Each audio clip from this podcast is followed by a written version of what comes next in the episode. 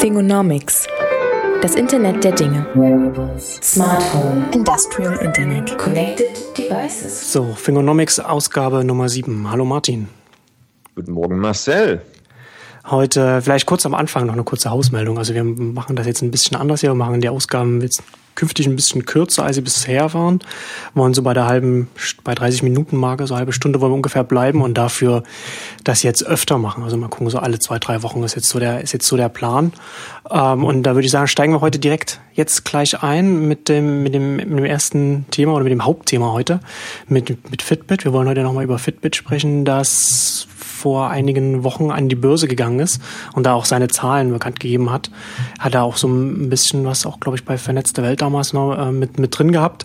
Wir wollen heute mal darüber sprechen, was da, in, was da aus den Zahlen, was man da auch ein bisschen rauslesen kann. Haben ja einige auch darüber geschrieben. Ähm, wenn man, also Fitbit hat ja unter anderem klar, sie geben die Zahlen aus, wie viel sie, wie viel sie äh, an Geräten verkauft haben, wie viel sie verkauft, bis jetzt verkauft haben. Äh, und aber natürlich auch was sie an aktiven Nutzern haben. Und wenn man die aktiven Nutzern mit den verkauften Geräten vergleicht, dann kommt man schnell zu dem Ergebnis, dass viele die Geräte kaufen ähm, und, und sie dann vielleicht auch nur eine kurze Zeit benutzen ähm, und, und, und sie dann in der Schublade landen ähm, und nicht mehr. Also auf jeden Fall kann man an den aktiven Nutzern ablesen, dass, dass die äh, Wearables von Fitbit, die sie jetzt bis jetzt verkauft haben, sagen wir mal so, jetzt nicht mehr alle heute noch im Gebrauch sind. Und ja, also es gab eine Menge Coverage zu, zu, zu Fitbits S1. Äh, klar, ja. das größte, das erste Wearables-Startup in dem Sinne, was an die Börse geht. Äh, und dann guckt man natürlich, äh, wie sehen die Zahlen eigentlich aus, so als, als Proxy für den, für den Markt generell. Und die Zahlen sehen halt nicht besonders überzeugend aus. Das muss man schon äh, deutlich dazu sagen. Hätte man das noch vor drei Jahren gesagt oder so, hätte man wahrscheinlich aus den Erfahrungswerten von den Leuten, die man selber kennt, die so ein Fitbit haben, gesagt, na gut, ähm, verkaufte Geräte ungefähr doppelt so hoch wie aktive Nutzer. Das heißt wahrscheinlich, dass äh, viele Leute ihr erstes Gerät verlieren und dann beim zweiten ein bisschen vorsichtiger sind. ähm, was ja am Anfang bei Fitbit ein phänomenales Problem war, ähm, dass die Leute das Ding einfach verloren haben, weil der Clip nicht stark genug war, das Ding ja. so klein. Ähm, was weiß ich.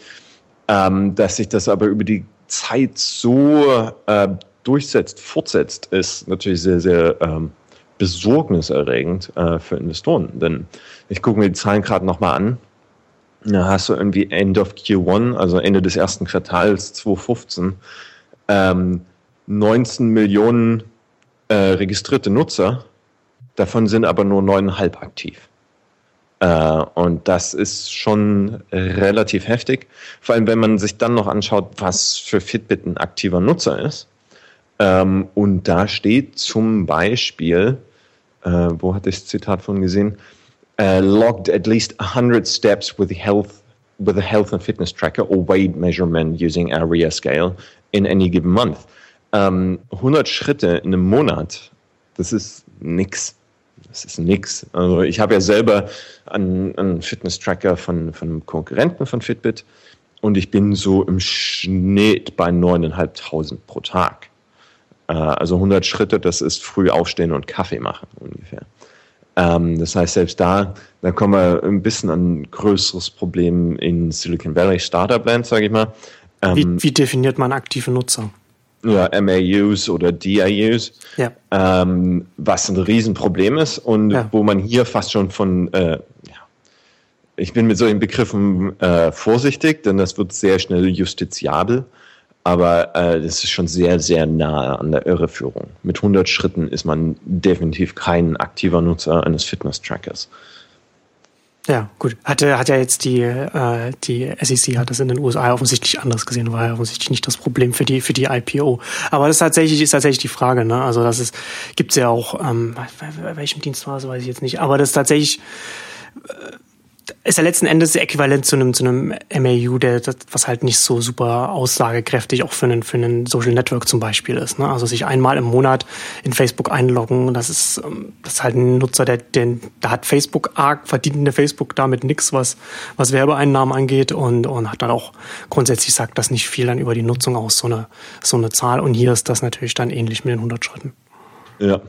Ähm Was dennoch interessant ist bei Fitbit, ich meine, ähm, man, man, man, man schaut dann immer sehr schnell auf die tatsächlich Individualnutzer und denkt sich so, hm, ja, da sehen die Zahlen ja nicht so gut aus. Und, und wenn man das wirklich nur aus dem Individualbereich sieht, dann kann man aus den Zahlen, glaube ich, schon eine sehr, sehr starke Wettbewerbssituation im Bereich der Fitness-Tracker ableiten. Äh, denn also es gibt zwei Interpretationen dazu. Eine ist, die Leute haben es versucht und haben es aufgegeben, dieses Fitness-Tracking, was eine plausible äh, Interpretation wäre. Äh, die alternative Interpretation ist, ähm, die Leute sind mit Fitbit, was glaube ich nach wie vor der günstigste Anbieter in dem Bereich ist, äh, damit warm geworden und sind dann auf eine alternative Plattform umgestiegen, weil die bessere Services oder Dienst äh, oder Produkte anbietet. Ähm, das das wäre jetzt zu debattieren, da geben die Zahlen leider nicht genug her. Ähm, und die großen Anbieter, äh, wenn sie öffentlich sind, brechen die Zahlen entweder nicht runter. Also, mein Apple die haben, glaube ich, diese Woche ihren Sales Call, aber es ja. ist nicht anzunehmen, dass sie irgendwelche Watch-Daten ähm, rausgeben, publizieren? Nee, man kann halt also eher, eher das Gegenteil. Ne? Sie haben ja, also es wird, wird in Offers aus, ausgewiesen und Sie haben ja schon explizit vorher gesagt, dass Sie eben nicht sagen, dass Sie dass ja. die, die Watch in, den, in der Offers-Kategorie ist, weil Sie eben nicht sagen wollen, wie viele äh, Stückzahlen Sie verkaufen. Ja, und nicht nur das, sondern dann wäre noch die, also für diesen Kontext wirklich eine interessante Frage, wie viele Nutzer nutzen die, die Health App ja. auf der Apple Watch eigentlich?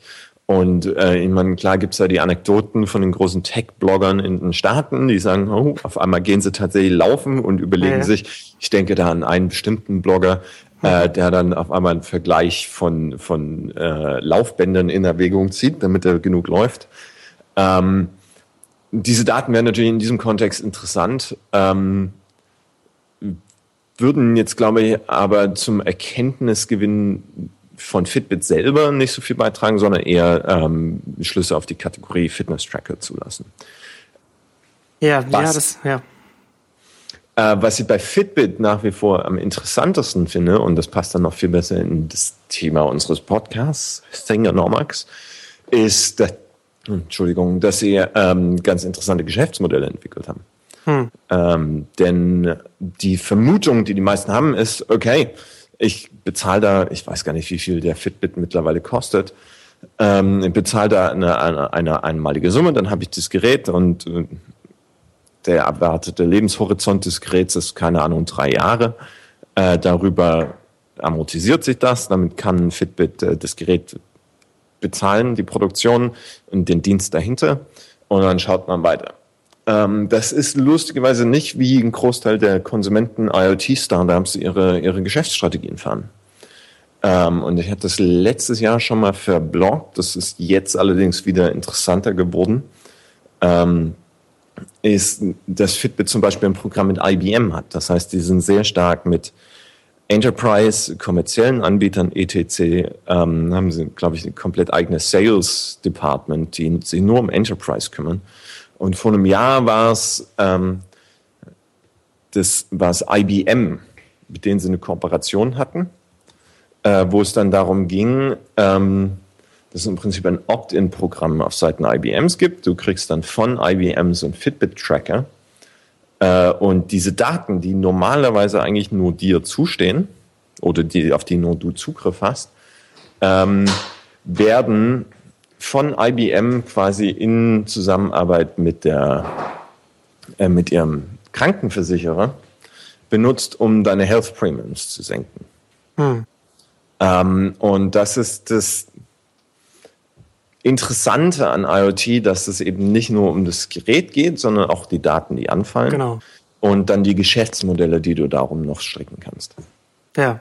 Und das, aber das macht ja auch gerade so diese Fitbit-Zahlen so interessant, weil natürlich dann Du hast natürlich, wie du schon sagtest, ne, durch die Daten hast du die Möglichkeit, andere Geschäftsmodelle zu gehen.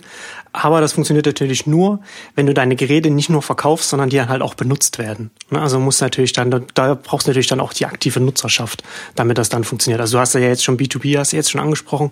Äh, Fitbit äh, hast du ja auch schon angedeutet, macht ja auch so, geht auch so ein bisschen äh, Richtung Services, versuchen sie ja so Richtung Premium Subscription zu gehen haben. Äh, wann, wann haben sie es irgendwann, war es dieses Jahr, haben sie Fitstar übernommen, was so ähm, wie, wie nennt es hier, Video-Based Exercises, also so videobasiert, ne? also mehr Richtung, Richtung Services gehen, also Richtung Fitness und dann halt so ein Gesamtangebot, eine, eine Gesamtexperience halt anbieten und wo dann halt der Tracker dann halt ein Teil davon ist, der, der eben auch die Daten liefert und, und, und das Ganze mit, und das Ganze ja. mit unterstützt. Und das ist natürlich sinnvoll, aber dazu muss er natürlich dann auch die Leute dazu bringen, das, das alles zu benutzen.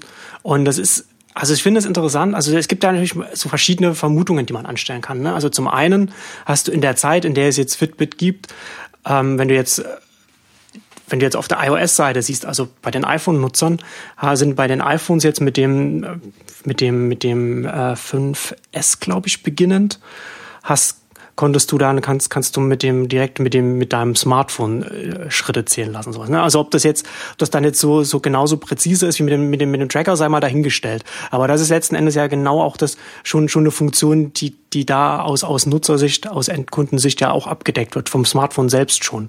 Und solche Sachen kommen natürlich dann auch immer noch dazu und, und verschieben natürlich dann auch wieder so die, die, ähm, die Konkurrenzsituation. Ne? Und da hast du aber gerade, wenn du auf iPhone-Seite siehst, hast du erst hast du die Smartphones, die die zumindest in den Augen der, der, der Endnutzer so einen Teil des Fitbit-Trackers, des Fitness-Trackers übernehmen und dann kommt auch noch, kommt auch noch die Smartwatch von Apple selbst, die halt dann noch mehr an Funktionen hat, die halt also nicht auch nur Single-Purpose ist, sondern Multi-Purpose, also nicht nur Fitness abdeckt, sondern auch noch andere Sachen abdeckt. Und das sind natürlich dann schon auch Herausforderungen für so einen Anbieter wie Fitbit. Klar, auf alle Fälle. Ähm, ich denke, das ist noch das große Problem, was äh, Großteil der, dieser Wearables-Anbieter haben werden. Äh, die sind alle ähm, groß geworden in einem, in einem Segment, ich nenne sie immer Over-Serious Hobbyists. Das sind die, ja. Sind die Hobbysportler, die ihren Sport aber sehr, sehr ernst nehmen. Nicht ganz Profis sind, aber doch sehr, sehr intensiv Sport machen. Das sind die, ich meine, hast du bestimmt auch einige in deinem Freundeskreis, die Marathonläufer, die in Berlin in letzter Zeit wahnsinnig zugenommen haben.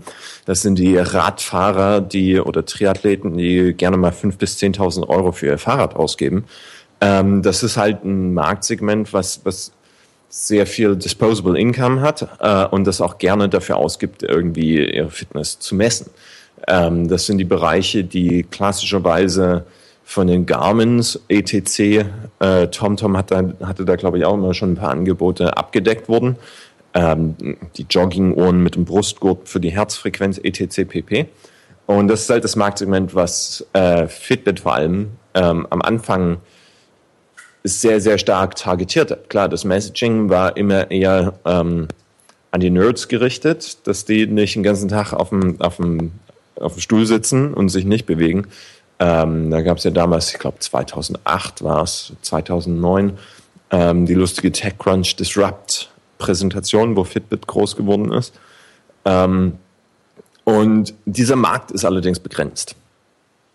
Äh, dieser Markt ist äh, sehr, sehr nischig äh, und äh, definiert sich sehr, sehr stark durch Qualität. Das heißt, ähm, der Trend ging dann dazu, quasi das, das Anfix-Medium zu sein und äh, viel, viel stärker in den Mainstream zu gehen. Und mhm. da muss man halt ganz klar mit anderen Strategien fahren. Ähm, das sind auch äh, Kundengruppen, die nicht so viel Geld dafür ausgeben, weil Fitness eben nicht an erster Priorität steht, ähm, und da wären jetzt äh, neue Geschäftsstrategien notwendig, um, um dieses Marktsegment auszubauen, gerade unter der Konkurrenz von General Purpose Computing wie äh, Smartwatches oder, oder halt äh, Smartphones. Ähm, und da sind die Enterprise Deals natürlich ein interessantes Mittel, um, um irgendwie die Kundenbasis auszubauen und sekundäre Value Streams aufzubauen. Ähm, für die äh, für die Krankenversicherer natürlich auch deutlich einfacher, gerade in Staaten, dann mit Enterprise einen Deal einzugehen, anstatt an jeden einzelnen Kunden irgendwie rangehen zu müssen.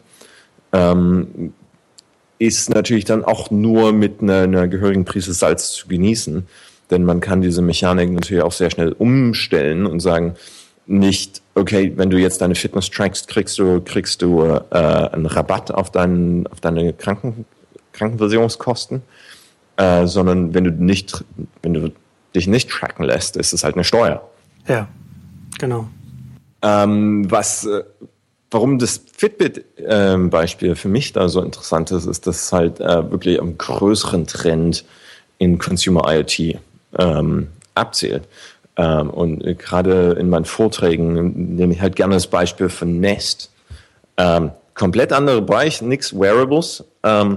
Von der Geschäftsstrategie da hinten dran allerdings sehr, sehr ähnlich. Du hast dann klassischerweise hast ein physikalisches Gerät, das kostet eine bestimmte Menge Geld. Äh, und damit hast du erstmal nur das Gerät. Der Webservice selber hinten dran generiert natürlich Daten, generiert dir gegenüber einen Mehrwert, weil du analysieren kannst. Bei Nest wahrscheinlich kann man argumentieren noch deutlich höher als, als bei Fitbit zum Beispiel. Ähm, was Nest dann allerdings gemacht hat, ist, dass sie in Staaten ähm, sehr aggressiv mit, mit ähm, lokalen Energieversorgern äh, in Kontakt getreten sind und da Deals strukturiert haben. Und es nennt sich jetzt das äh, Nest Rush Hour Rewards Program, womit sie eine Kernleistung im Stromnetz mittlerweile erbringen. Äh, nennt sich Demand Response. Und das Interessante am Stromnetz ist, Strom kannst du nicht wirklich effizient speichern. Ähm, das heißt, das Angebot und die Nachfrage im Stromnetz müssen immer ausgeglichen sein.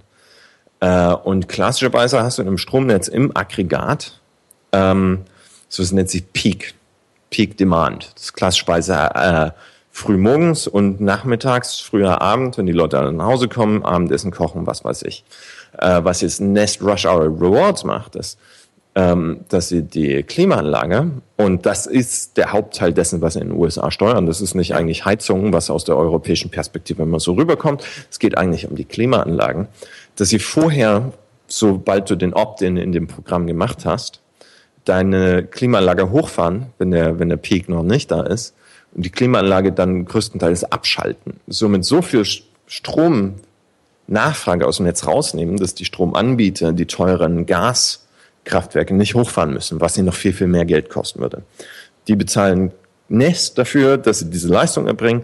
Äh, Nest schüttet einen Teil dessen an die Nutzer aus, die da den Opt-in geleistet haben. Das heißt, du hast eigentlich eine sehr, sehr simple Applikation, nämlich eine Heizungssteuerung oder eine Klimasteuerung, die aber, sobald sie an das Internet angebunden ist, die Daten erhebt, ein komplett anderes Geschäftsmodell zulässt. Ja. Ja, und da hast du hier dann sozusagen dann nochmal zusätzliche Player, die dadurch reinkommen können, die halt die Stromanbieter, was du bei, bei den Trackern dann eben die Versicherungen dann hast. Ja, genau. Ähm, und was, glaube ich, für, für die klassischen Industrien daran ähm, das Interessante ist, ist, dass es eine komplette Aufhebung klassischer Industriegrenzen ist. Niemand ja. hätte mit Google oder Nest damit gerechnet, dass sie auf einmal ein integraler Player auf dem Energiesystem sein werden. Ähnlich Tesla. Die bauen Autos und auf einmal haben sie diese Batterien, die mit dem Internet auch verbunden sind, was die wenigsten in ihrer Berichterstattung nicht erwähnt haben. Äh, und die dann ähnliches Ding fahren könnten, wie zum Beispiel das, ähm, ich glaube, es hieß äh, Volkskraftwerk von Lichtblick hier in Deutschland, äh, wo sie dann diese äh, VB-Motoren mit Gasantrieb, äh, Blockheizkraftwerke eingebaut haben und damit die Leistung von ungefähr drei AKWs auf Abruf äh, auf einmal hatten.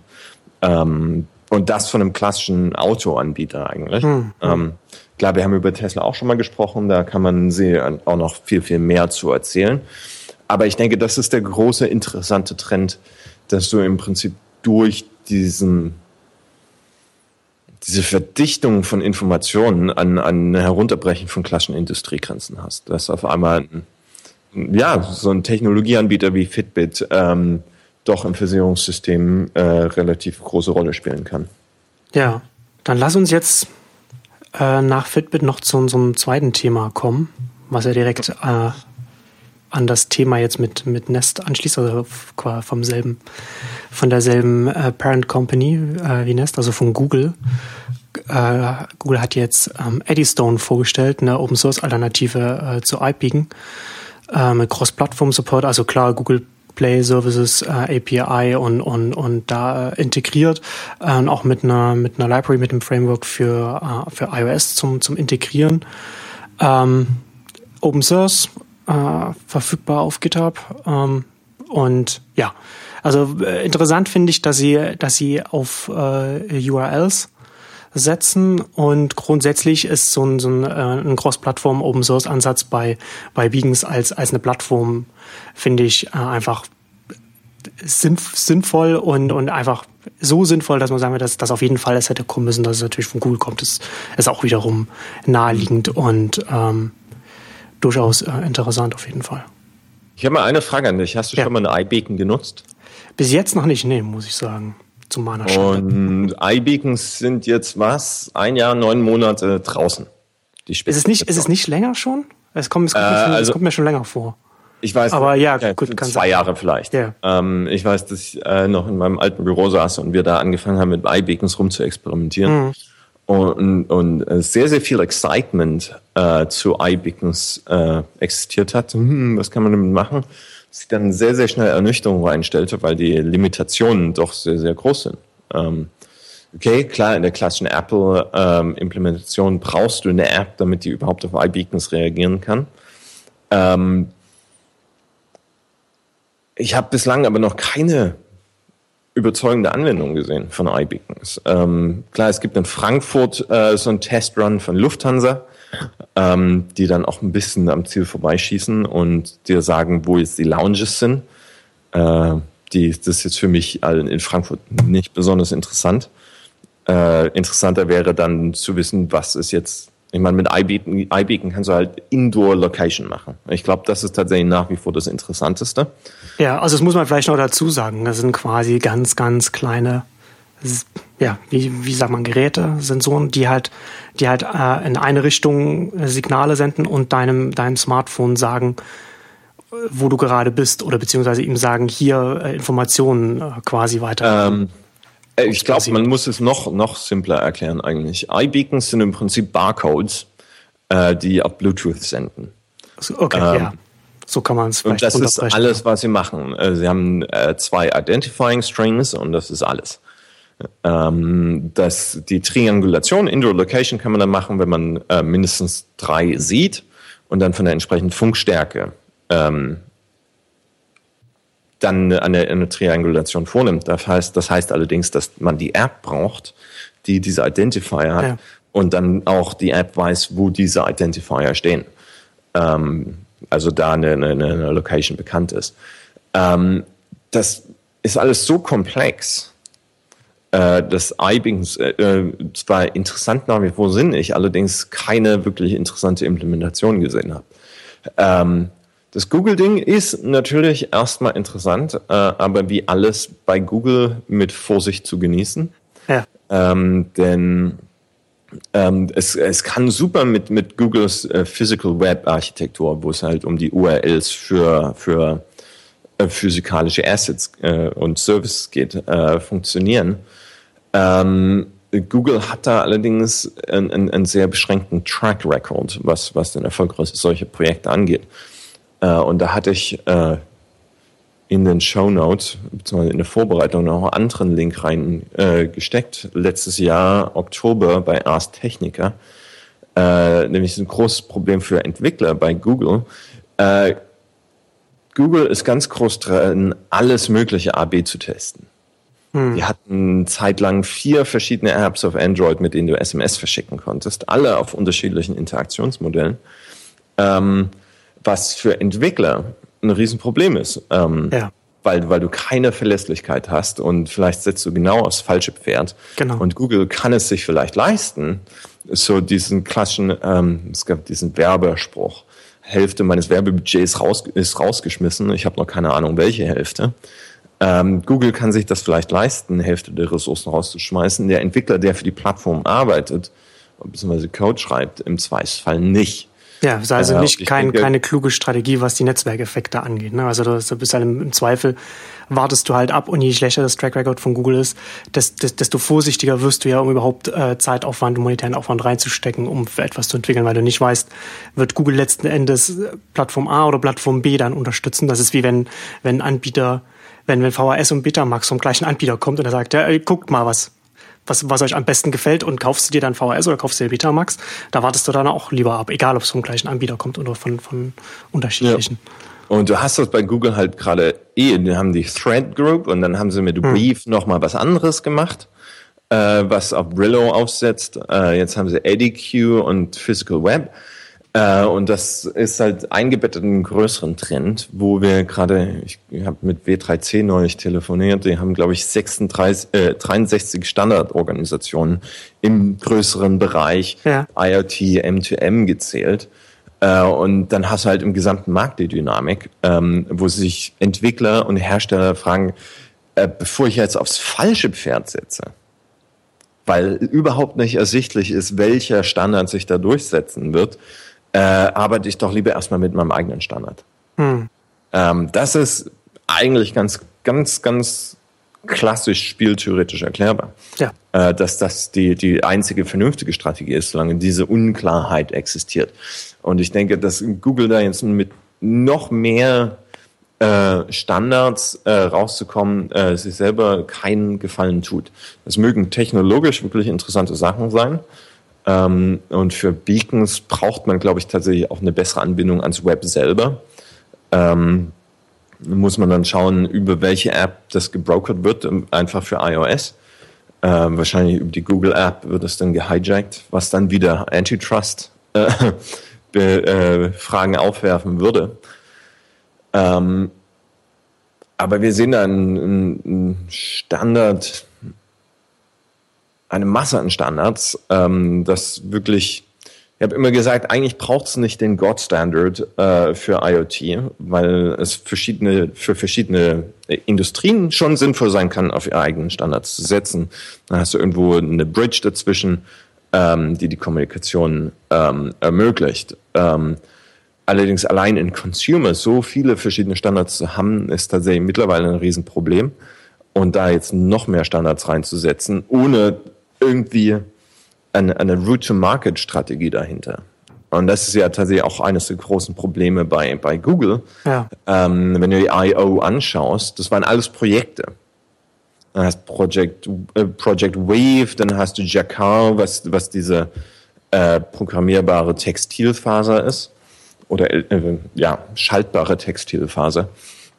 Das sind alles technologisch hochinteressante Sachen aber keinerlei äh, Strategie dafür, für die Markteinführung zu sorgen und damit irgendwie eine hm. Traktion auf Entwicklerseite zu bringen.